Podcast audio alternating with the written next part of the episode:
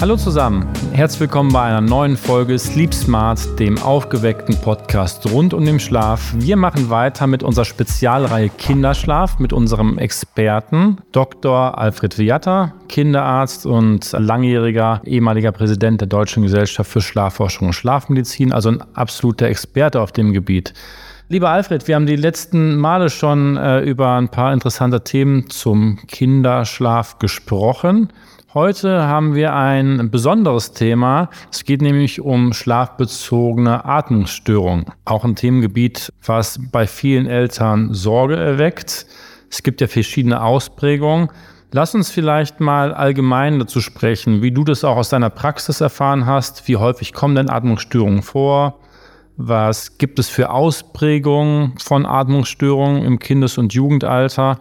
Und Gerade auch das Thema, was mir als ähm, junger Vater damals auch sehr stark im Kopf war und eine große Angst bei mir war, war das, was man immer so in den Medien auch hört, mit einem plötzlichen Kindstod, wo anscheinend auch die Kinder dann aufhören zu atmen oder auch am nächsten Morgen nicht mehr erwachen. Das ist natürlich ein Schock oder eine Schockvorstellung für alle Eltern. Was ist da dran? Wie häufig kommt es vor und äh, wie würdest du das einschätzen? Ja, Markus, sehr gerne.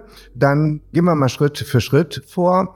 Wir haben etwa bei fünf Prozent der Kinder in Deutschland, das ist, bezieht sich auf das Vorschulalter und äh, das Grundschulalter das Problem äh, der schlafbezogenen Atmungsstörungen. Wir kennen das von Erwachsenen, die Schlafapnoe. Die gibt's auch bei Kindern. Leitsymptom ist das Schnarchen, was dann einhergeht mit kurzen Atempausen, die aber durchaus auch im Kindesalter mal eine Minute und auch länger anhalten können, damit einhergehend Abfälle der Sauerstoffsättigung im Blut. Das führt dann zu einer immer wiederkehrenden Herz-Kreislauf-Belastung und natürlich auch zu einem gestörten Schlafablauf mit vielen Unterbrechungen im Sinne eines fragmentierten Schlafes.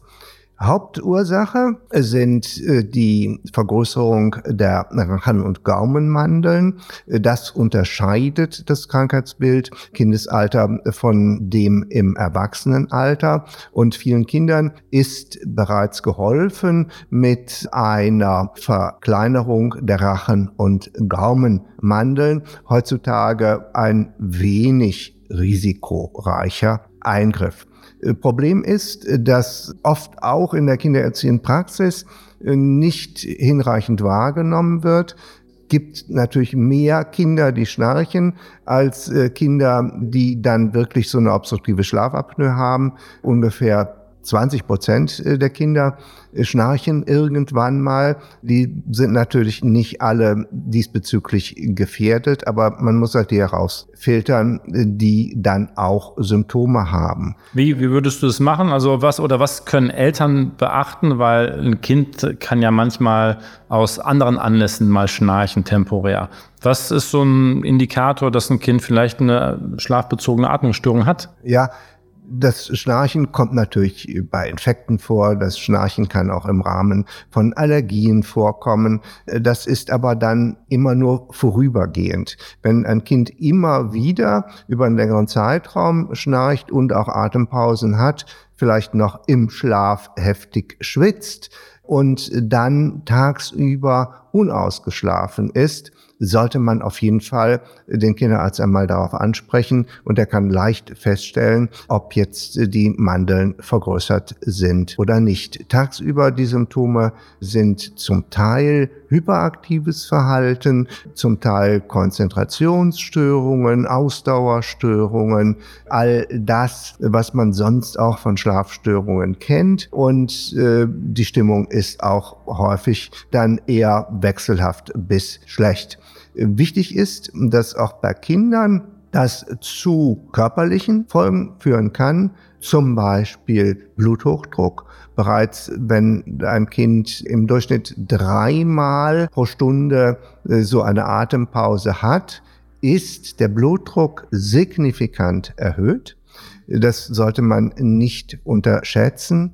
und weiterhin dann auch zu Herz-Kreislauf-Belastungen bis hin auch zur Herzschwäche, wenn das sehr lange anhält. Natürlich auch, der Schlaf ist gestört, die Wachstumshormonproduktion ist gestört und Wachstumsstörungen spielen eine Rolle. Begleitend muss man noch einmal schauen, wie sind die Atemwege anatomisch. Da kann es durchaus sein, dass Kinder ein zu kleines und zurückliegendes Kinn haben oder ein sehr schmales Mittelgesicht haben. Das führt dann dazu, dass die Atemwege verengt sind und im Schlaf macht das dann auch eher Schnarchen und Atempausen mit Sauerstoffmangelzuständen und da helfen frühzeitig kieferorthopädische Maßnahmen. Kieferorthopädische Maßnahmen sind bei bestimmten Konstellationen bereits ab dem Alter von vier Jahren erfolgreich durchzusetzen und bei entsprechender Indikation werden diese auch dann von den gesetzlichen Krankenkassen bezahlt. Mhm. Vielen Dank. Wichtiges Thema, weil kommen nicht so häufig vor, aber wenn Indikationen darauf hinweisen, dass ein Kind schlafbezogene Atmungsstörungen hat, macht es definitiv Sinn, das mit dem Kinderarzt abzuklären und entsprechende Maßnahmen einzuleiten, ne, um einfach die Gesundheit und auch das Wachstum der Kinder in dem Fall dann nicht zu bremsen. Auf jeden Fall. Was ich mal kurz angesprochen habe, die Angst Eltern mit jungen und neugeborenen Kindern von dem sogenannten plötzlichen Kindstod ist ja da dass man liest ja auch viel im Netz. Wie ist denn deine Einschätzung als Experte? Wie häufig kommt der plötzliche Kindstod vor? Wie war vielleicht auch die Entwicklung dieses Auftretens in den letzten Jahren oder Jahrzehnten? Und was hat sich verbessert, dass ähm, wir mit diesem Phänomen immer besser klarkommen? Und ähm, wie sollten Eltern vielleicht ihre Kinder ins Bett legen, damit das Risiko minimiert ist? Ja, der plötzliche Kindstod war für mich damals die Motivation, mich mit dem Kinderschlaf und dem Säuglingsschlaf äh, zu beschäftigen, denn es kommt zum plötzlichen Tod im Schlaf.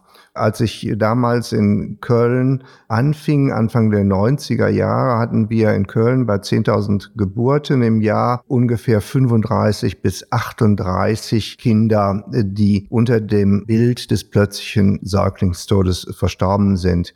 Ich habe mich dann schwerpunktmäßig mit diesem Thema beschäftigt und sehr viele Elterngespräche geführt. Und es war uns ein Anliegen, vorsorglich etwas tun zu können. Wir haben dann Geschwisterkinder oder sonstige Kinder mit Risikofaktoren, Frühgeborene etc. untersucht im Schlaflabor um Hinweise für Atmungsstörungen im Schlaf zu finden, die mit einem erhöhten Risiko für den plötzlichen Säuglingstod einhergehen. Das ist auch bei einem geringen Anteil der Kinder der Fall. Man kann in dem Fall dann Medikamente geben und auch eine Überwachung zu Hause mit einem medizinisch verordneten Überwachungsgerät durchführen. Im Laufe der weiteren Untersuchungen hat sich aber ergeben, dass andere Faktoren eine Rolle spielen, wobei wir nach wie vor nicht wissen, was dem ursächlich zugrunde liegt. Und die wichtigste Erkenntnis war, dass der plötzliche Säuglingstod deutlich erheblich seltener vorkommt, wenn die Kinder in Rückenlage schlafen. Man hat dann äh, zusätzlich festgestellt, dass eine Überwärmung verhindert werden sollte, auch die Rückatmung von ausgeatmetem CO2 und hat Empfehlungen konzipiert, wie Babys, Säuglinge im ersten Lebensjahr schlafen sollen. Und die Kernpunkte sind, die Kinder sollten im eigenen Bett, möglichst an das Elternbett angedockt, damit das mit dem Stillen gut klappt. Schlafen nur mit Schlafwäsche und Schlafsack kein weiteres Zudeck, keine Kuscheltiere, keine Umrandung, kein Bettchenhimmel oder ähnliches. Das kann alles dazu führen, dass es zu einem Wärmestau kommt. Die Raumtemperatur sollte 18 Grad betragen, möglichst nicht mehr. Die Eltern sollten vermeiden zu rauchen. Rauchen ist nach wie vor sehr hoher Risikofaktor für den plötzlichen Säuglingstod und Stillen und auch in einigen Studien die Verwendung eines Schnullers führt dazu, dass sich das Risiko minimiert. Seitdem das so umgesetzt wird, sind die Kindstodfälle deutlich gefallen, um 93 Prozent. Und wir hatten zum Beispiel in Deutschland 1991 1285 Kindstodfälle im Jahr.